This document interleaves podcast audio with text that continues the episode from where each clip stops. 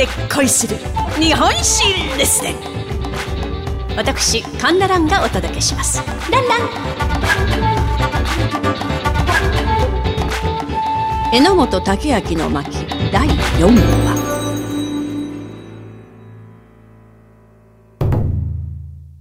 北海道の開拓で大活躍をいたしました榎本武明。そのもとに大役が舞い込んでくるのです。榎本君、北海道の開拓ご苦労であった。あ、いえ、まだまだこれからです。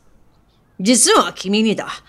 新しい仕事についてもらいたいのだが、と申しますと。うん。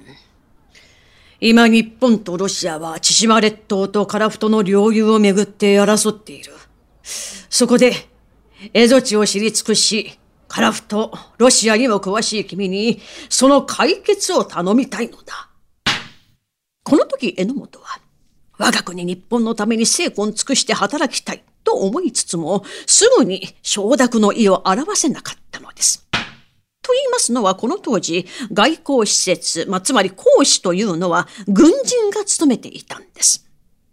函館戦争で蝦夷地において戦死していった仲間を思うと、再び軍人になるというのはどうしても自分の心が許せなかった。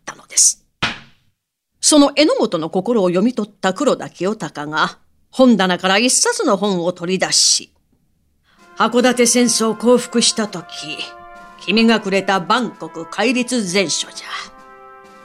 新政府の役人に、これをよく知る者はまだまだおらん。万国法を本当に理解しているのは、榎本君、君だけなんだ。君しかできないんだ。どうか、蝦夷地を、いや、日本を守るために、ロシア講師を受けてくれぬか。頼む。頼むわかりました。お引き受けいたします。と、まあ、再び人間、一気に感ずといったところでございましょうか。まあ、こうして榎本は、ロシア特命全権公使となり、ロシアとの領土交渉に当たったのです。まあ、なんせ相手はしたたかなロシアでございますから、交渉はかなり難航いたしましたが、およそ1年近い交渉の末、明治8年1875年、カラフトはロシア、千島列島は日本のものとすることで合意し、千島カラフト交換条約は締結したのでありました。えー、カラフトの面積がおよそ7万6千平方キロメートル。一方、千島列島はおよそ1万500平方キロメートル。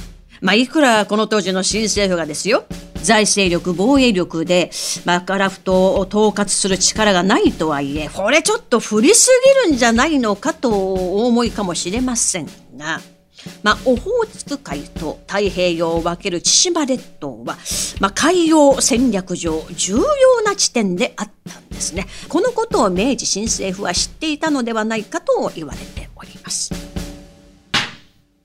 さて、それから70年後の昭和20年1945年8月18日。まあ、ソ連は、ポツダム宣言を受託しました日本に対しまして、また日ソ中立条約というのを破棄してですね、シュムシ島への攻撃を開始するんです。そして次々と千島の島々に上陸。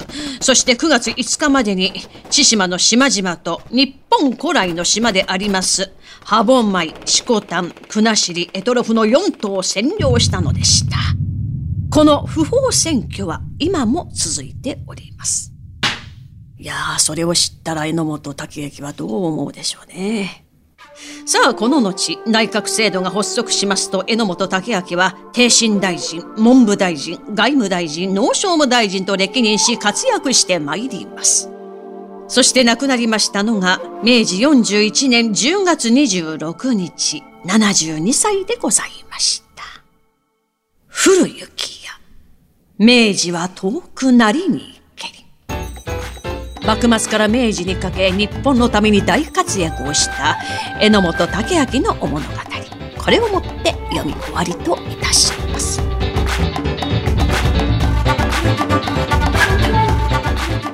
お相手は私講談師神田蘭でございました。ランラン